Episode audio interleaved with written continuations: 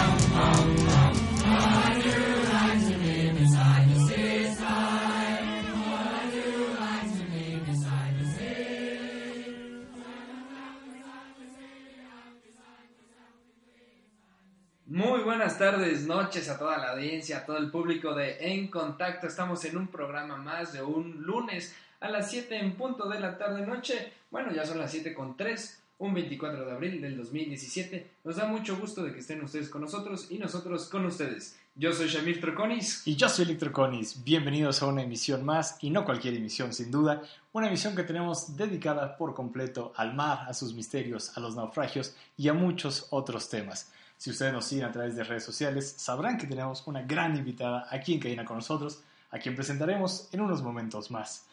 Por lo pronto, los invitamos a ponerse en contacto con nosotros. Exacto, ustedes muy fácilmente se pueden poner en contacto con nosotros a través de nuestras redes sociales. Estamos en Facebook como En Contacto, en Twitter e Instagram en Contacto T, nuestra página electrónica en contactoweb.wordpress.com y nuestro correo electrónico en contacto.terconis.gmail.com. En cualquiera de estas redes sociales ustedes se pueden poner en contacto con nosotros, pueden comentar, pueden dialogar, pueden discursivar, pueden eh, preguntar, pueden responder, pueden abrir, abrir un foro de discusión con, entre ustedes, entre nosotros. Bueno, en fin, pueden hacer muchísimas cosas en, en todas estas plataformas sociales eh, que ya se las mencionamos. Y por supuesto, si ustedes eh, quieren suscribirse al boletín semanal que se manda todos los viernes con el programa anterior, con un podcast, y de lo que va a tratar la siguiente emisión, nada más díganos en cualquier red social que se quieren dar de alta a la- a- al boletín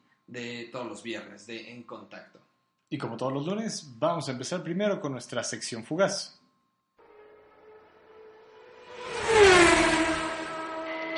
Fugaz.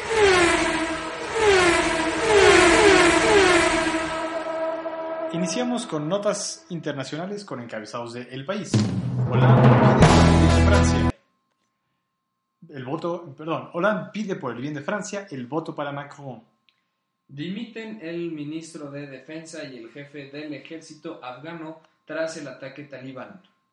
Alemania registra un auge de delitos políticos cometidos por extranjeros. Obama vuelve a la luz pública como conferenciante. Al menos 16 migrantes muertos en un naufragio frente a la costa griega. Vámonos ahora con notas nacionales con encabezados de la jornada. Ley de desaparición forzada puede perpetuar la impunidad. ONG. Banorte se suma a iniciativa de inversión que no, que no daña al ambiente. Exigen periodistas resolver el asesinato de Miroslava Brecht.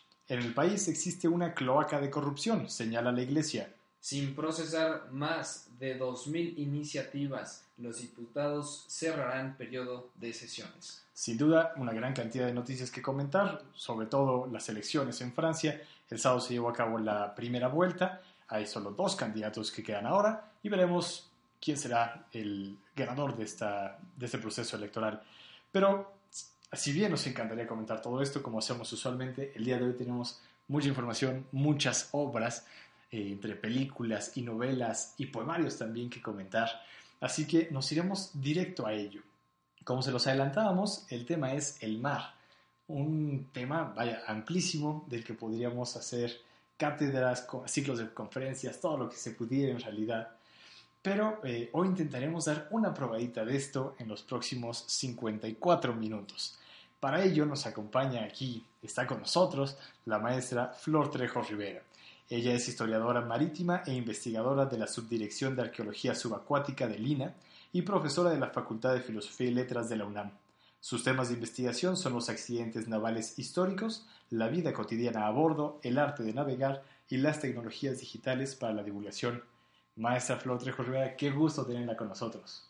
Muchas gracias, Elik, Shamir. Gracias por ponerme en contacto y dejarme navegar con ustedes. Pues bienvenida sea en esta emisión y que le vamos a dedicar por completo.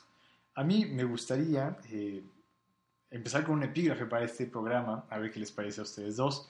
Es de un libro que, comen- eh, que comentaremos más adelante, estimados radioescuchas, El Poemar de Fernando del Paso, y es eh, tan solo dos, ver- dos versos. Dice él, soñé que el mar era una sola palabra, que yo debía pronunciar su millón de sílabas. Entonces, creo que podemos hacer a continuación el intento de pronunciar ese millón de sílabas acerca del mar. ¿Les parece? Por favor. Encantada. Maestra, ¿por, por qué no comienza por hablarnos un poco acerca de los temas que estudia y sobre todo de su importancia? ¿Por qué las personas que nos están escuchando y quienes no también deberían saber de todo esto? Bueno, estudiar el, el mar en un país donde tenemos más mar que territorio debería ser obligado, necesario desde que nacemos.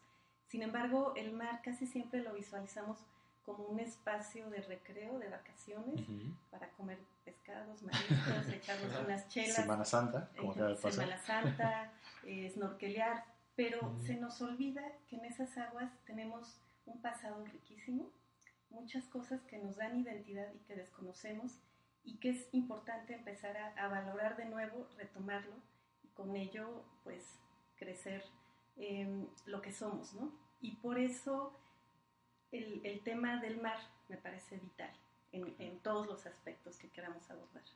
Sin duda. Y pues veremos a continuación una gran cantidad de obras que tienen que ver con el mar y que nos eh, insertan en este ambiente que para muchos es completamente desconocido. Ustedes evidentemente no lo pueden ver, estimados radioescuchas, pero tenemos frente a nosotros un modelo de un barco que Pero- más o menos ¿Cómo no lo van a poder Ah, no. ver si ya está en nuestras redes sociales? Por supuesto, está la foto. Ahí se puede dar una muy buena idea y vaya, eh, de esa manera poder entrar un poco a, a- a lo gráfico. Y seguiremos haciéndolo en este primer bloque a través de dos obras. Una de ellas es La isla del día de antes, una novela de Humberto Eco. Y después, que quizás sea más conocida, la película El náufrago, eh, realizada por supuesto por Tom Hanks. ¿Qué, le qué les parece si iniciamos con La isla del día de antes? Sí, por supuesto. Claro, nada más les repetimos. En Facebook estamos como en contacto. Ahí pueden ver la foto. Eh, y también eh, pueden eh, darle like a la página Yo Soy Historia. Y ahí pueden ustedes también ver la foto eh, que nos han eh, dado la oportunidad de compartir la, la imagen. Pero Y- así, pues vamos a... Aprovechamos también para hacer un gran reconocimiento y expresar nuestro agradecimiento a Luis Roberto Rosas, que también hizo posible este programa. Le enviamos un saludo muy, muy cordial. Y ahora sí, vayamos a ello. ¿Por qué no empezamos, maestra, con eh, dar una muy breve idea de qué es La isla del día de antes de Humberto Eco? Bueno, La isla del día de antes es un libro maravilloso, pero no es fácil de leer porque empieza con una descripción de alguien que está reconociendo un barco del siglo XVII. Y no es cualquier barco, es Claro. un barco eh, inglés, holandés, francés, empieza un, un discurso. Pero ¿por qué se llama la isla del día de antes? Eso llama la atención. Sí. El- la, la idea central de la novela es súper interesante. Es un náufrago que llega a, a una embarcación desierta, no sabe por qué está desierta, ni siquiera sabe la misión que tenía ese barco, pero está anclado frente a una isla. Y esa isla se encuentra en un meridiano diferente donde está el barco. Y al estar anclado en un meridiano diferente, el personaje, Roberto de la Grip, cuando ve la isla, esa isla está un día antes que él. Eso es tan abstracto, pero tan real al mismo tiempo. Sí. Y esa es, la, esa es la trama que se va a desarrollar. O sea, ¿por qué hay una isla que está antes si estamos prácticamente, o sea, si están frente a frente, ¿no? Claro. Entonces nos lleva de la mano eh, Humberto Eco a toda esta discusión que se da en el siglo XVII de cómo establecer la longitud. Y la longitud solo se puede establecer midiendo el tiempo. Y para el siglo XVII era imposible medir el tiempo a bordo de un barco.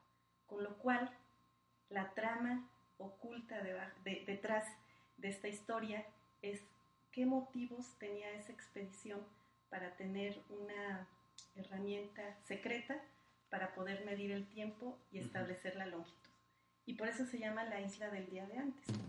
Y en ese recorrido, pues nos vamos enterando del contexto histórico del siglo XVII, quién es el personaje, eh, sobre un tratado de, de- de cómo nadar del siglo XVII, jesuitas, plantas, botánica, animales, eh, partes del barco bueno, todo lo que podamos encontrar. Cada vez que leamos este libro vamos a leer nuevas historias porque no se puede entender desde la primera vez. Y el narrador desde el principio lo enfatiza.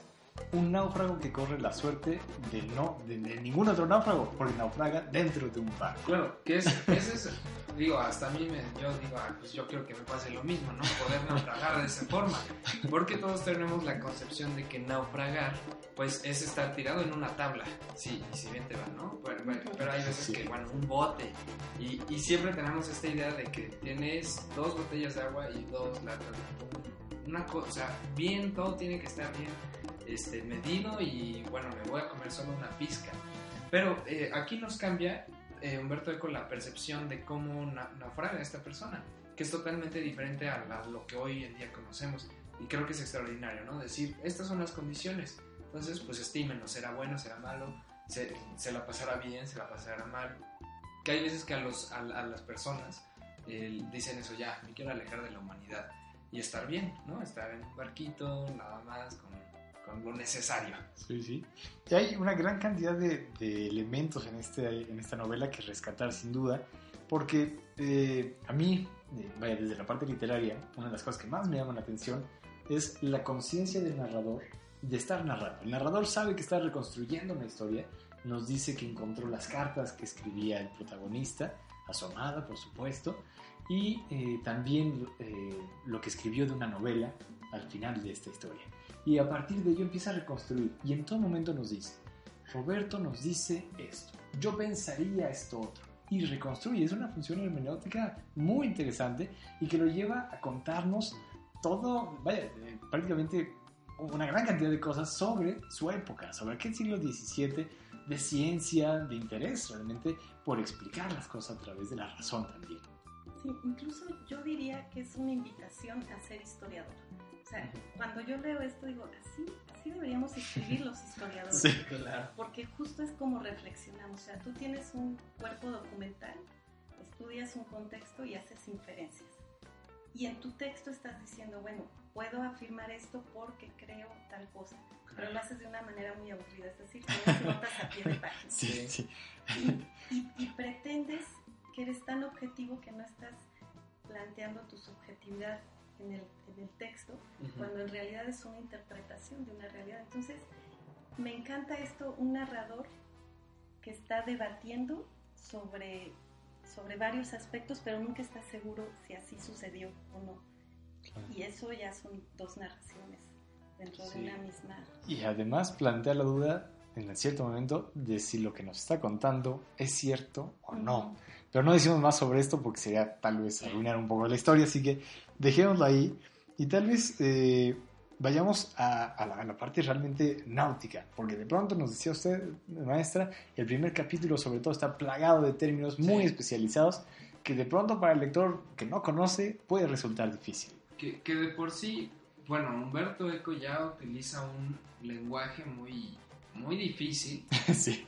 y, y- e incluso en uno de sus ensayos de semiótica, que nada más lo voy a comentar para que se pueda dar a entender esto, él explica muy bien lo que es el metalenguaje, que son palabras que nada más se utilizan para poder explicar algo y no, no puede haber una, o sea, otra connotación de esa palabra. Claro. Entonces, y esto es lo que pasa, y como dicen, sobre todo al principio, y eso puede llegar a o, o ser pesado, ¿no? La lectura.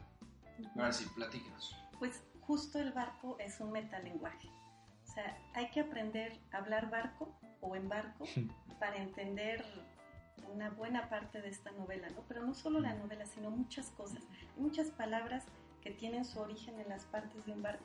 Pero voy a poner el ejemplo, bueno, los radioescuchas no verán, pero me traje un diccionario marítimo, me traje el barco, porque era muy difícil hablar de la novela de Humberto Eco sin tener un barco presente.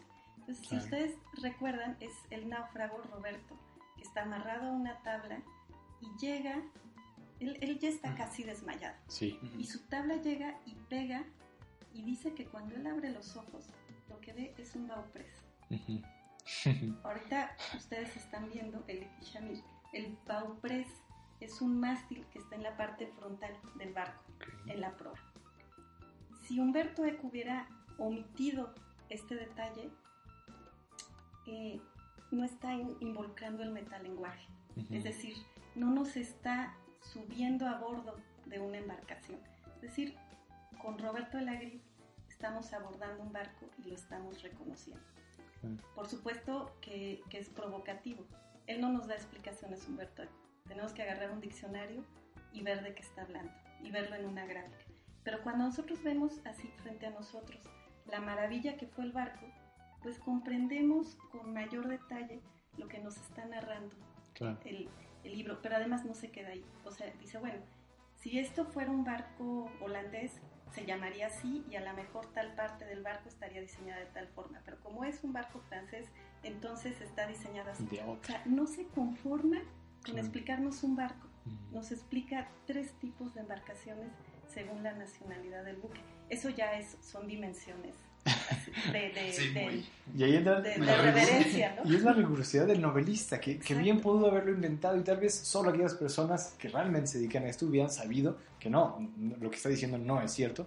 Y en cambio, darse la tarea de saber tanto, de investigar tanto y de ponerlo por escrito además de una forma literaria, es realmente digno de encomiar. Sí, sí, por Sí. supuesto. Sí, hay, hay muchas palabras que, bueno, que, que uno empieza a leer una página y de sacar el diccionario tantas veces que hasta da miedito seguir con la lectura, Sí. ¿no? Pero creo que lo hace bastante bien Humberto, Humberto Eco, es, o sea, hace tan amena toda la lectura y la historia es tan interesante e enriquecedora que, pues bueno, es increíble. Y, y, vaya, también uno de los grandes personajes, eh, olvidé su nombre ahorita, eh, que conoce mientras está en la batalla y en todo momento hablan sobre filosofía, eh, son, son Serva, Ujú. sí, me parece que sí. Eh, e- es, a mí me pareció mucho un personaje al estilo de Lord Henry en la obra de Dorian Gray, el retrato de Dorian Gray, porque es alguien que siempre está hablando, siempre parece estar seguro de lo que está diciendo. Nosotros diríamos que está echando choros enormes, pero todos, por supuesto, bien argumentados, bien armados, muy acorde también, por supuesto, a la época. Y yo recuerdo una parte en la que eh, el protagonista, Roberto Lagrid, le dice, ni siquiera crees en lo que me estás diciendo. Y el otro responde sin mayor problema, claro que no, pero me gusta hablar, ¿no? Me gusta estar debatiendo y estarte provocando también. Entonces, nos remite también a esa época de provocaciones en la discusión y a través de otro personaje, un sacerdote jesuita, vemos también que hay este gran intento por hacer compatibles religión y ciencia. Esta ciencia que está terminando con muchos de los dogmas, de pronto se quiere que, que, empalmen de alguna manera y por eso una de estas embarcaciones, o varias de las embarcaciones en la novela en realidad, tienen ese propósito y conocer la naturaleza, conocer y explicar sobre todo. Entonces diría yo también, y aquí entre historiadores lo vamos a hablar muy bien, maestra, nos da un gran panorama sobre esa época. Yo creo, usando esa escena que mencionas, es una esgrima. O sea, es la esgrima de, de un nuevo pensamiento científico Ah. que hemos, que hemos heredado, pero que en ese momento se estaba gestando y era muy contradictorio. O sea, lo que es muy interesante y muy importante es que la navegación causó eh, un terremoto en el pensamiento. Es decir, al momento que navegan y comprueban que lo que decían los autores clásicos no es cierto, como por ejemplo la zona tórrida, o sea, todos Sí, los autores sí, sí. clásicos decían, la zona tórrida te derrites, así literalmente ahí nadie puede vivir. Y entonces Américo Vespucci escribe una carta a, a uno de sus eh, contribuyentes y le dice, ¿dónde está esa zona tórrida que todos dicen? Yo he navegado y he comprobado que no es verdad. Entonces es más, vali- es más valerosa o, o vale más la práctica que la teoría. Claro. Eso es un gran rompimiento y entonces la navegación continuamente está demostrando que la práctica es más importante que la teoría y está cuestionando autores clásicos. Y esa es la esgrima que, que se muestra en este libro, ¿no? que, que además sí hay esgrima.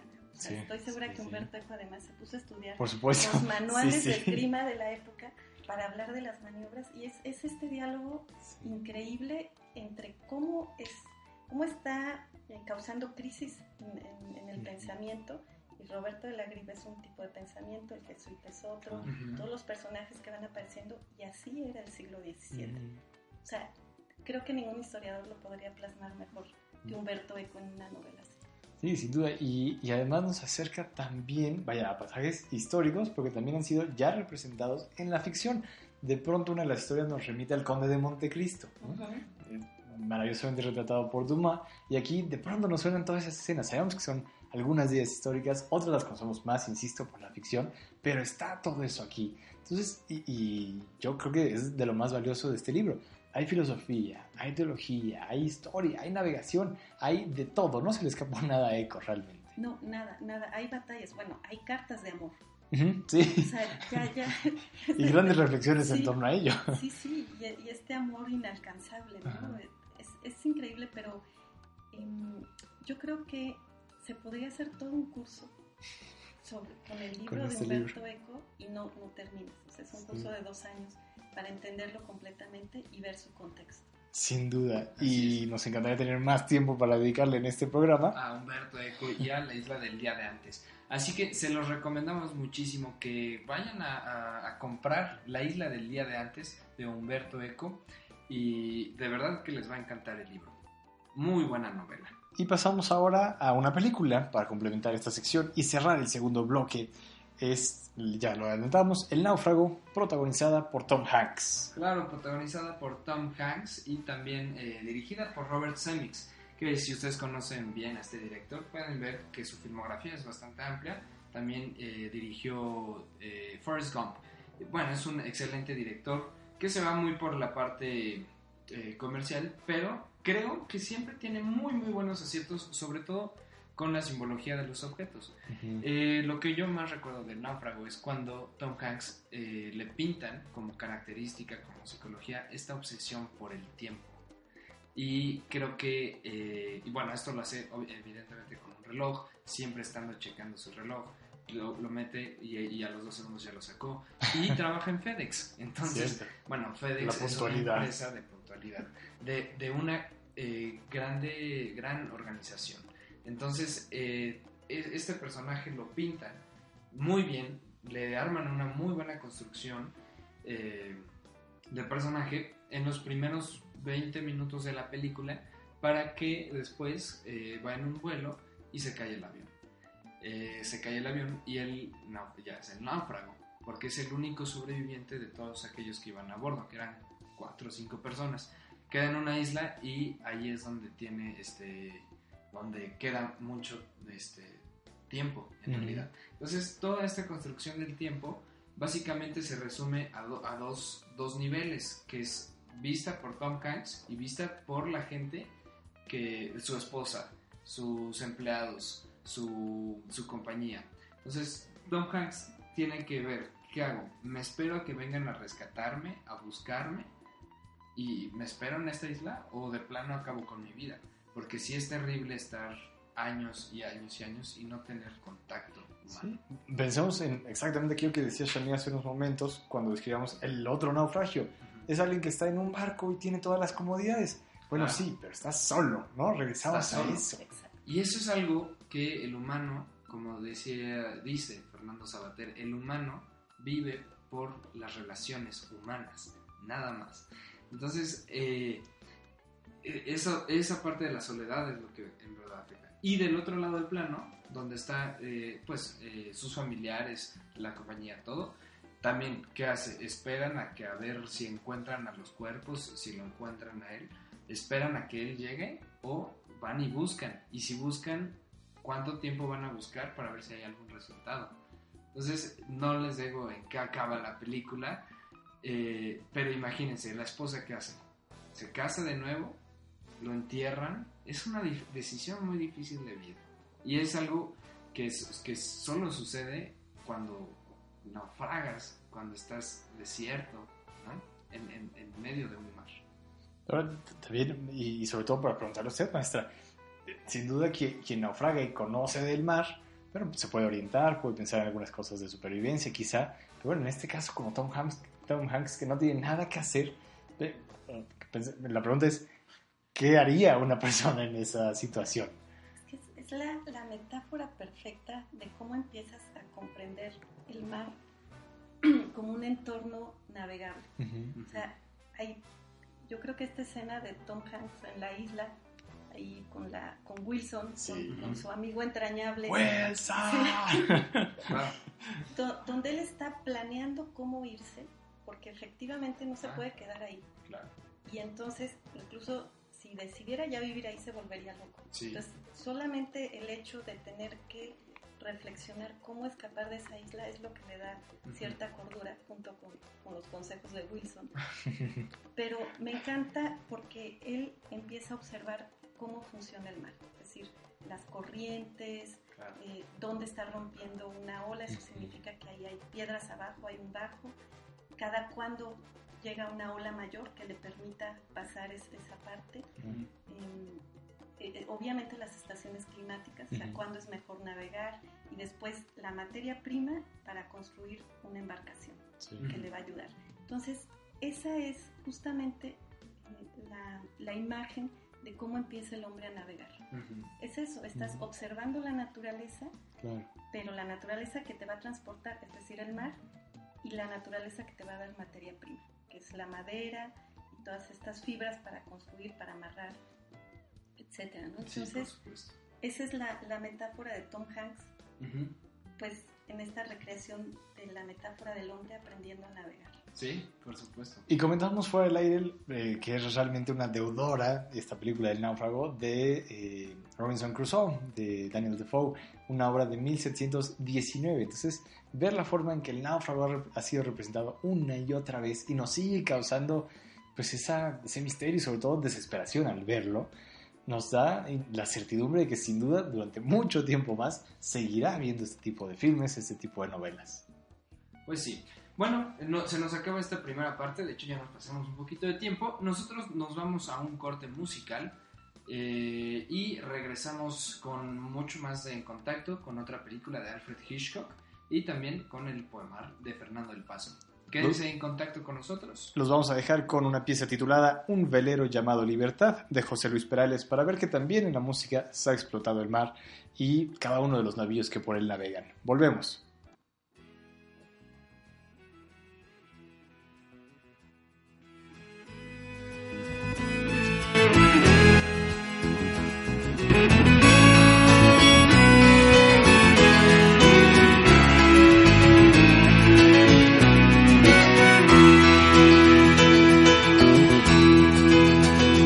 Ayer se fue, tomó sus cosas y se puso a navegar. Una camisa, un pantalón vaquero y una canción. ¿Dónde irá? ¿Dónde irá? Se despidió y decidió batirse en duelo con el mar y recorrer el mundo en su velero y navegar, na, na, na, navegar. Y se marchó. Y a su barco le llamó libertad. Y en el cielo descubrió gaviotas y pintó estelas en el mar. Y se marchó a su barco le llamó libertad y en el cielo descubrió gaviotas y pintó estelas en el mar.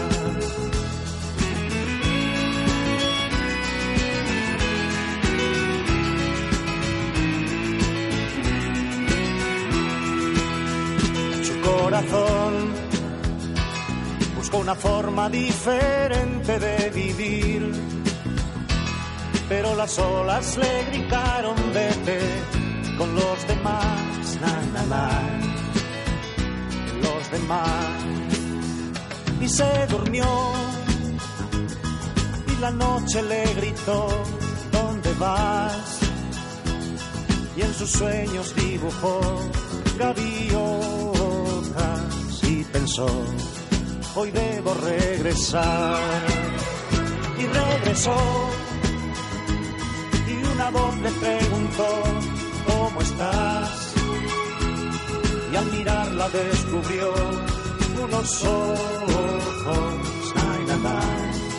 azules como el mar.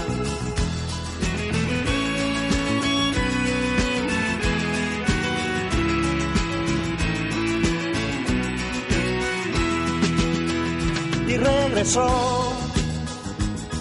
Y una voz le preguntó, ¿cómo estás? Y al mirarla descubrió unos ojos, azules como el mar. Y se marchó y a su barco le llamó libertad. Y en el cielo descubrió gaviotas estelas en el mar.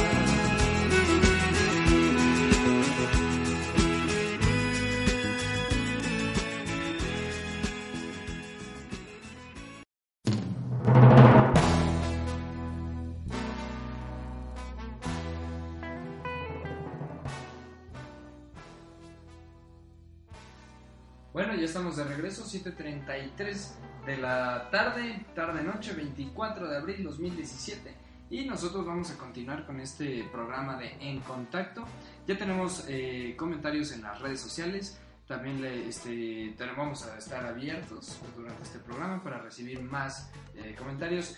Por una parte tenemos eh, un comentario que dice, El navegante de Morris West es un libro bellísimo. También tenemos La Laguna Azul, todo un clásico de náufragos. Y por supuesto, ah, eh, otro comentario como caricatura era buenísima la familia Robinson. Agradecemos estos comentarios en nuestras redes sociales. No olviden de seguir comentando, compartiendo y dando like. ¿En dónde?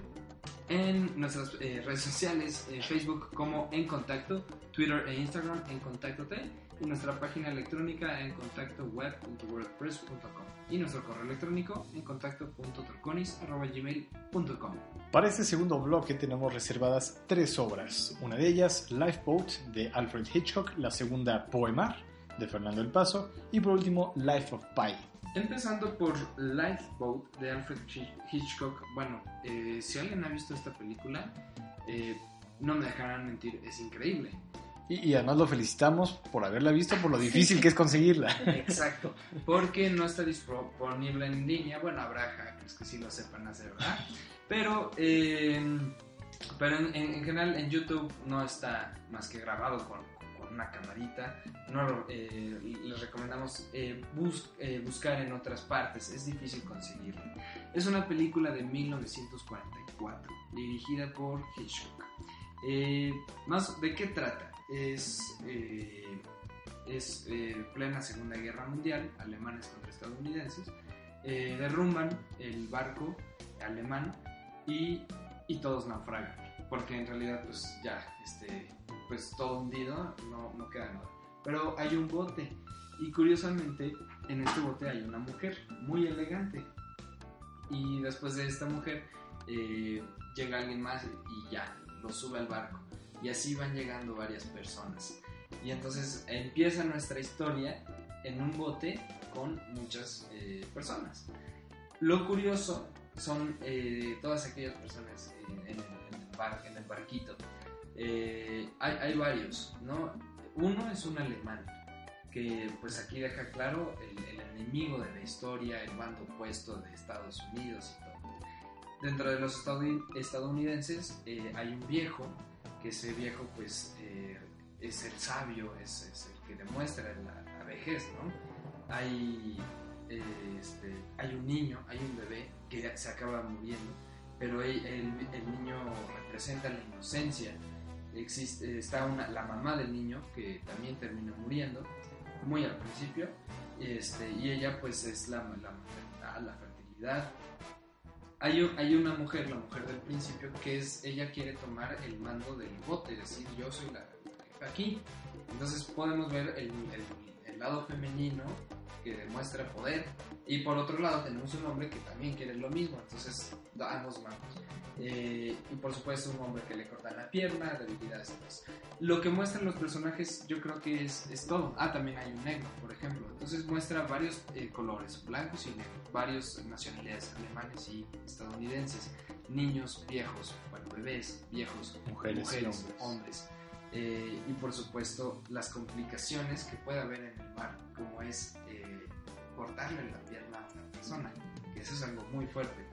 ¿Quién le corta la pierna a esta persona? Pues el alemán. Dice yo sí sé, y se la corta y le sale perfecta la cirugía y todo. Y el- la problemática, que es a lo que también veníamos diciendo, es que no pueden, eh, que no saben hacia dónde van. Es hacia la derecha, pero mm, tú sabes que es hacia, yo digo que es hacia la izquierda, no yo a la derecha. Y el alemán dice, bueno, pero no es, es hacia atrás, nos estamos alejando. Entonces, la cosa es, el alemán los va a llevar a una base alemana o, o sí los va a llevar a una isla. Entonces, ¿en qué confías? ¿En el alemán que ya les demostró que cortó la pierna al, estadounidense y lo curó y todo? O, o- o no? Y creo que hay una problemática de mar que es pues hacia dónde, Claro. hacia dónde vamos. Porque ahí no es como la canción de los Teen Tops de voy bien o me regreso. Ahí no, ya estés donde estés, finalmente en esa inmensidad no puedes hacer mucho. No, y, y de hecho en el mar, o sea, si no conoces las corrientes, pues no hay manera de llegar, o sea, te puedes dejar llevar por la corriente a ver a dónde vas y vas a llegar a algún lado algún día, pero si quieres tomar una decisión, y ahí en, en la película aparece una brújula, que es muy importante, Claro. o sea, es el instrumento náutico por excelencia, si no te puedes orientar, no sabes hacia dónde vas. Sí. Y, y- y es eso lo que decíamos otra vez, ¿no? Hay que observar el entorno natural para poder tomar decisiones. A esto se le suma pues el entorno social para las decisiones. Ahí está repre- representando la metáfora de, de cómo es la vida realmente. O sea, estas tomas de decisiones, quién quiere tener el poder, Exacto. etcétera. Ujú. Y sí, bueno, entonces, eh, nada más como curiosidad del cine, ustedes saben que el cine es, es una magia, es un truco de espacio y tiempo. Y Hitchcock aquí hace un revés, en realidad, porque no cambia de espacio y casi no cambia de tiempo. El tiempo nada más se salta a las noches, porque no vamos a ver dormir a los Por personajes. supuesto. Pero de espacio se queda en el barquito nada más y no se mueve a otro lugar. Ahí empieza y ahí termina la película. Y no es aburrida, ¿no? Es muy entretenida. Pero bueno, vámonos con nuestro siguiente tema.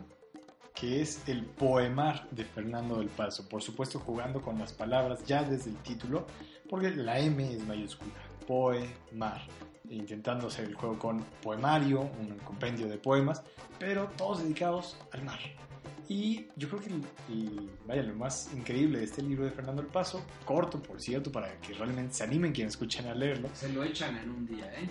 es que nos muestra lo, lo inmenso que es el mar, eh, tanto eh, literalmente como literariamente, artísticamente, y además todas las historias que han tenido lugar ahí, porque si bien hay algunos poemas, sobre todo eróticos, donde el mar es metáfora de la mujer, también hay otros relatos en prosa corrida, donde eh, hace también un compendio de mitos, por ejemplo, o de travesías de capitanes reales que existieron, y todo lo que ha sucedido en ese vastísimo espacio. ¿Cómo entramos? ¿Qué, qué empezamos por decir acerca de esto? Pues a mí me gustaría con, con la- el poema que tú escogiste, que es las, el millón de maneras de abordar el mar y jamás vamos a acabar. O sea, nos desbordamos cuando tratamos de hablar del mar y por eso es una, una musa por excelencia. Claro. O sea, los artistas, los, los pintores, los literatos, los poetas, no, no agotan el tema, los novelistas tampoco y los científicos menos. Es que eso es lo increíble.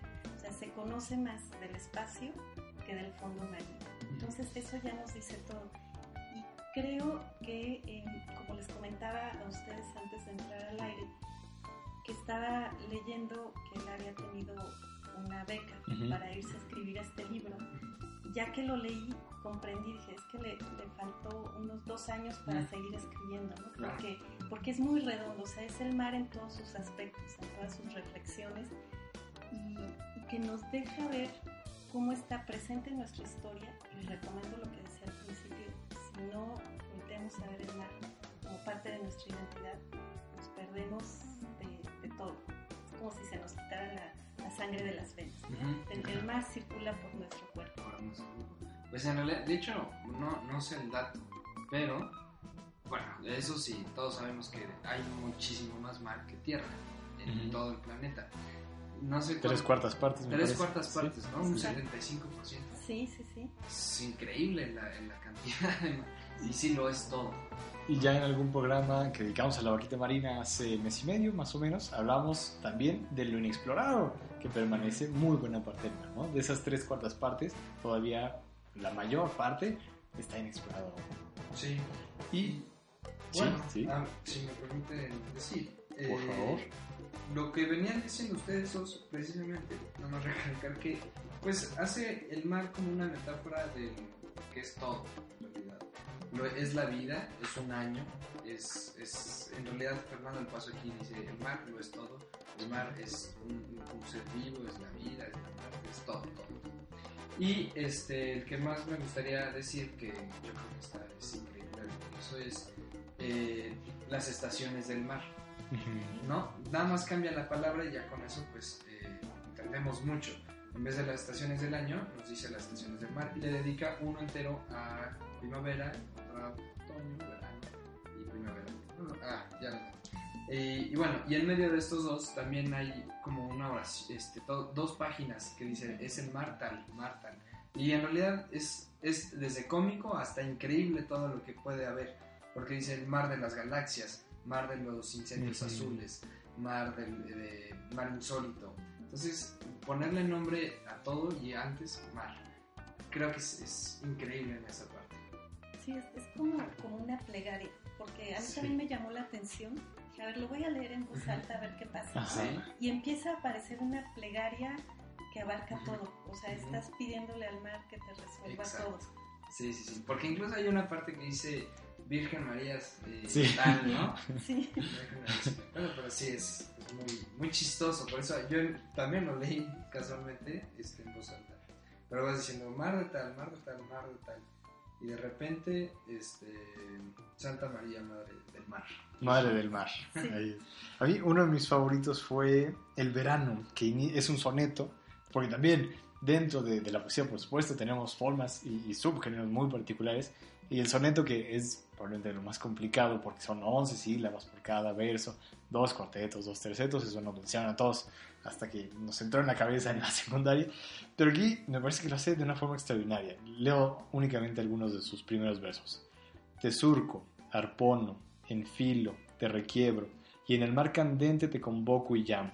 Te quiero a solas en mis olas, clamo tus ojos, sombra, boca, tu cerebro. Te bogo, nado, te buceo, enhebro en pespuntes tu orgasmo, prendo, inflamo. Y sí, y, por lo, y, y lo que decíamos, es una forma de hacer de la mujer, del propio amor, de las relaciones, toda una metáfora comparándola al momento con el mar.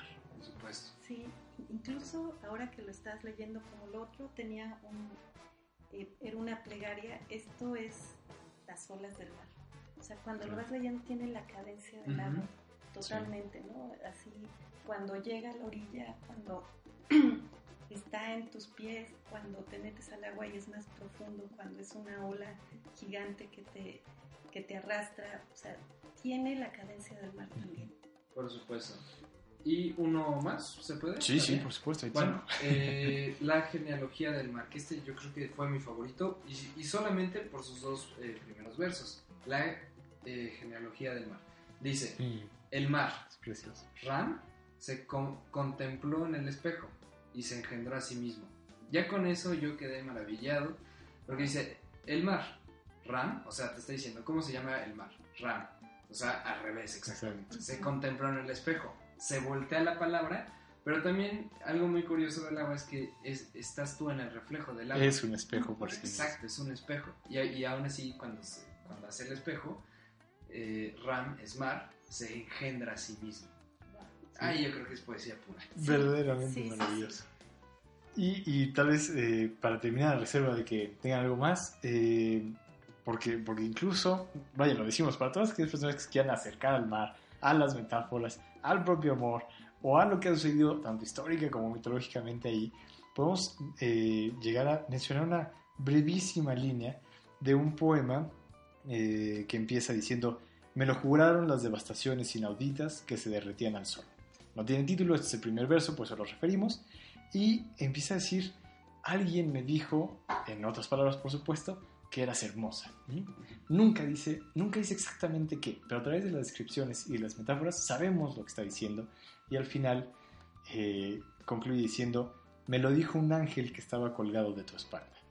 Entonces también, vaya, es para mí muchas, muchas líneas, vaya, prácticamente todos los poemas, una gran cantidad de metáforas que nos remiten a muchas cosas y que para cualquier persona que quiera saber en general o que esté celebrando quizá eh, algún momento romántico, cumplir, no sé, un mes de, de alguna relación o algo por el estilo, esto, o sea, es perfecto para prácticamente cualquier momento.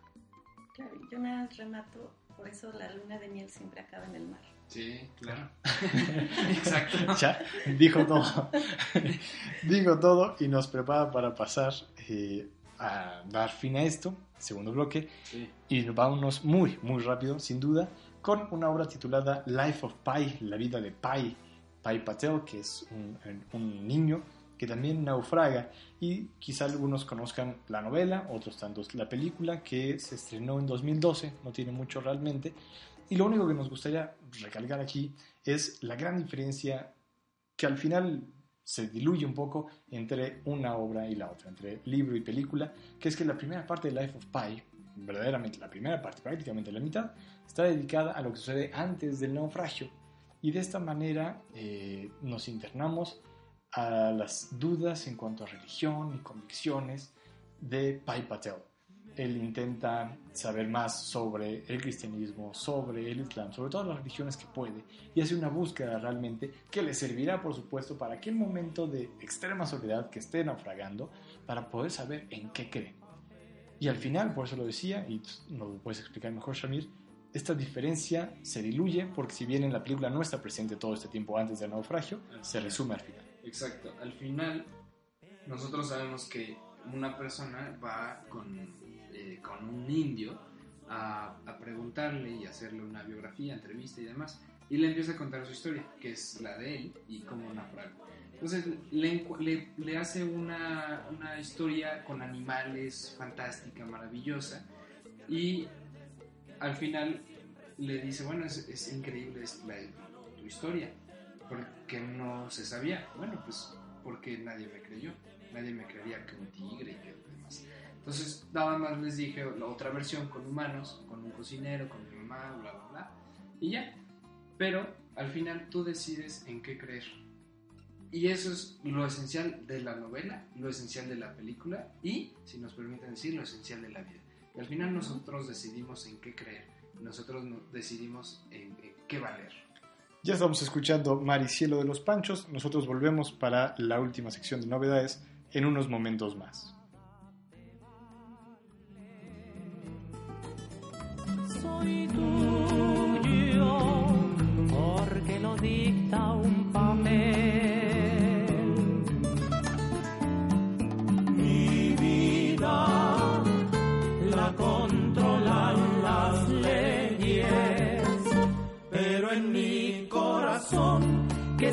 Siente amor, tan solo mando yo. El mar y el cielo se ven igual de azules y en la distancia parece que se unen. Mejor es que recuerdes que el cielo es siempre cielo,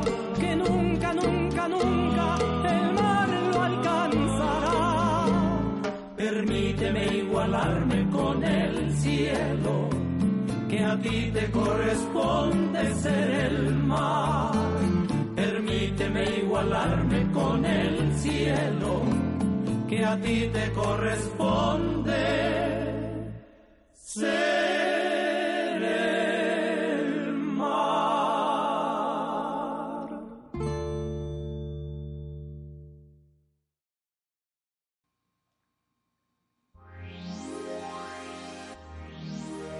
Novedades.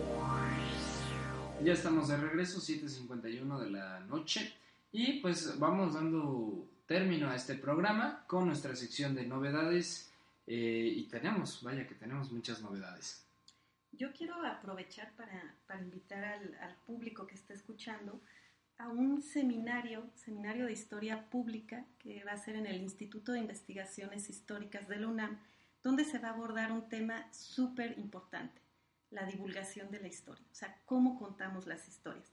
Va a haber dos conferencias, la primera sesión es el 2 de mayo a las 18 horas con Rodrigo Espinel, Estrategias de comunicación audiovisual para la divulgación de la historia y las humanidades, YouTube y las redes sociales. Y la segunda sesión va a ser el 9 de mayo a las 17 horas con Vicente Pajuelo, Prácticas y conflictos de la historia marítima y la arqueología subacuática, sesgos y prejuicios. Están invitados. Pues Ahí muchísimas gracias por la invitación. Aquí lo tienen ustedes. No, eh, asistan, que va a estar muy interesante todo esto. Y por otra parte, tenemos eh, estrenos en, en, la, en el cine. Eh, tenemos, quedó yo creo increíble esto. Eh, la Odisea es una película que habla sobre Jacques Cousteau eh, y su hijo Philippe que, bueno, si ustedes no conocen a Jacques Cousteau, fue eh, un hombre que investigó el mar, pero eh, hasta sus fondos, ¿no? Sí, sí es. Es el, el que él junto con, con otro francés inventa el buceo autónomo, que es el que permite con un tanque en la espalda y con un oxígeno, con oxígeno, perdón, con aire a través de una boquilla, pues bucear sin esta manguera, ¿no? Y mejorar la cuestión de- del peligro y la salud en el, en el buceo. Y bueno, además él era súper intrépido, descubrió una cantidad de cosas. Yo creo que él si hubiera podido se quedaba a dormir en el mar. Claro. Bueno, pues ya eh, esta película eh, sale el 28 de abril, este viernes 28 de abril. eh, no se pierdan esta película. Y bueno, aprovechando que estamos en todas estas cuestiones del mar, el, el viernes 26 de mayo se va a estrenar Piratas del Caribe 5, me parece, que bueno, están haciendo toda una cadena ahí. Pero bueno, pues aprovechando que es del mar, también los piratas entran en el mar. Y por último, bueno, no, todavía no, tenemos mucho aún. eh, a, mí me gustaría hacer personalmente toda una invitación a quienes nos están escuchando asistir al ciclo de conferencias titulado El arte de hacer arte, mismo que estoy coordinando y que, eh, en el que también participaré. Este ciclo tiene por objetivo hablar acerca de la creación literaria y de distintos temas de distintos autores. Les menciono las primeras conferencias. La primera que será el 7 de mayo, todos en domingo, a las 4 de la tarde en el Centro Comercial eh, Altavista, perdón, eh, eh, particularmente en la librería Rodrigo Porrúa. Hablaremos el 7 de mayo eh, acerca de la creación en sí mismo. Posteriormente hablaremos acerca del amor en el arte el 14 de mayo. La siguiente semana hablaremos acerca de la Ciudad de México como escenario. Más tarde comentaremos la relación entre música y literatura y terminaremos haciendo una interesantísima discusión en torno a géneros, eh, desde el cuento hasta la novela, desde la fantasía al realismo. Participarán distintos escritores, distintos colegas del grupo Rodrigo Porrúa. Estaremos ahí, eh, insisto, comenzamos el domingo 7 de mayo durante cinco domingos consecutivos. Esperamos verlos ahí y eh, por otra parte, también nos gustaría eh, hacer hincapié en que el día de ayer, 23 de abril, fue día, del, día Mundial del Libro y del Derecho de Autor. Esto dio eh, lugar a distintos tipos de homenajes, entre ellos el Festival del Libro la Rosa en nuestra universidad, en la UNAM, y también en la Universidad de Guadalajara se llevó a cabo un maratón de lectura en el que estuvo presente, por supuesto, Fernando del Paso, y leyó allá eh, textos de Ignacio Padilla, el recién fallecido Ignacio Padilla. Así que también aquel escritor del que hemos hablado durante este programa sigue dando de qué hablar en muchos, muchos sentidos. Exactamente. Y por último, hoy, eh, hoy hubiera cumplido años, hoy 24 de abril, hubiera cumplido años Gabriel Figueroa, el cinefotógrafo de México. El único cinefotógrafo, eh, bueno, no el único, pero el más grande de, de todo nuestro país. Eh, es un personaje, es todo un director de fotografía eh, en el cine mexicano que llegó por todos lados eh, sus películas. Fue el primer cinefotógrafo junto con el Indio Fernández, director, en ser reconocidos internacionalmente y que le dieron posición a México. Entre sus películas La Perla, Enamorada, bueno, tenemos María, Nazarín, ¿no? Tenemos muchos El Gallo de Oro. eh, bueno, increíble. Emblemático personaje del cine mexicano. Exacto. Que participó mucho con Luis Buñuel, con eh, el Indio Fernández, con muchos directores grandiosos que ha tenido este país. Y bueno, pues hubiera cumplido hoy eh, 110 años y el 27 de abril, en tres días, eh, pero de 1997, fallece. Entonces cumpliría este, este, estos- esta misma semana también 20 años de ya fallecido. Bueno, pues ha sido verdaderamente un gusto, sobre todo tenerla aquí, maestra Flor Trejo Rivera, del Instituto Nacional de Antropología e Historia y también, por supuesto, de la Facultad de Filosofía y Letras de la UNAM. Muchas, muchas gracias por acompañarnos. Bueno, a ustedes muchísimas gracias por la oportunidad de compartir, de navegar Hmm. y de, en la medida de lo posible, pues transmitir la pasión por el mar y lo náutico. Claro, maestra Flor Trejo, muchísimas gracias. Esperamos que ustedes también hayan disfrutado este programa, estimados Radio Escuchas. Nos escuchamos dentro de una semana más. Gracias por estar con nosotros. Nos vamos a quedar escuchando Riders on the Storm, por supuesto, porque la tormenta también es parte de los naufragios. Gracias por estar con nosotros. Yo soy Víctor Conis. Yo soy Shamir Troconis. Nos mantenemos en, En contacto. contacto.